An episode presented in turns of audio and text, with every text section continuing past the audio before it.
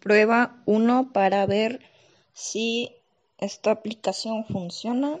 Prueba 1.